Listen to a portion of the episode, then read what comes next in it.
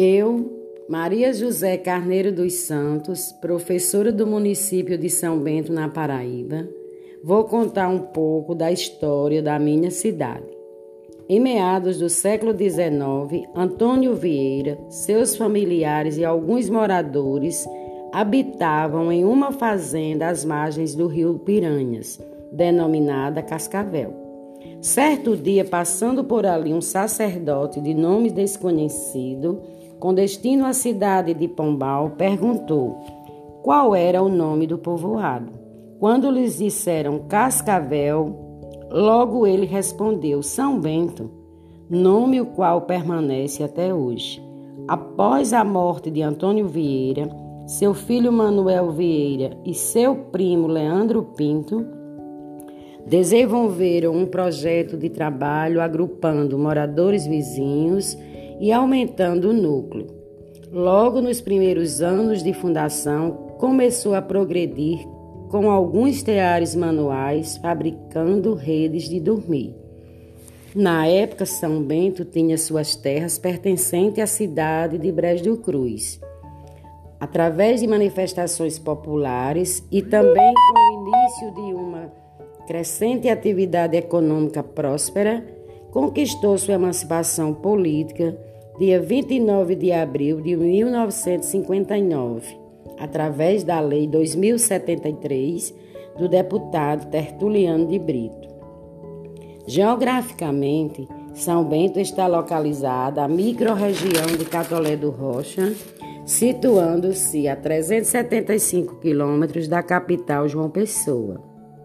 Contando com a cerca de aproximadamente 35 mil habitantes, na parte religiosa, existem diversas igrejas e capelas católicas, Assembleia de Deus, entre outras. São Sebastião é o santo padroeiro da cidade. O ramo têxtil é a base econômica local. Nossos produtos são vendidos internacionalmente por todo o país por pessoas denominadas redeiros. Além da fabricação de redes de dormir, o comércio de artigos têxteis como cama, mesa e banho. Inclusive, São Bento tem uma grande fábrica desses artigos, onde gera inúmeros empregos para a população.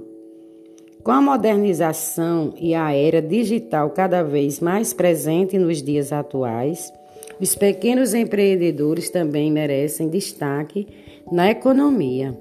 O comércio é uma forte fonte de renda para a população.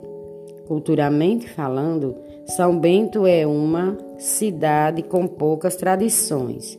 No início do ano, temos a festa do padroeiro, que sempre acontece entre os dias 11 a 20 de janeiro.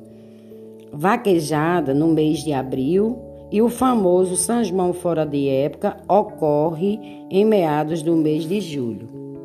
E por fim, a Expo Texto é um evento festivo e comercial que reúne milhares de pessoas das cidades vizinhas para que possam conhecer um pouco a nossa cultura e nossos produtos têxteis.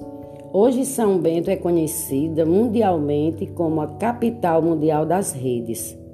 E São Bento cada dia cresce, como diz no refrão do hino de nossa cidade: Ei avante sem desalento, ei avante para frente, São Bento.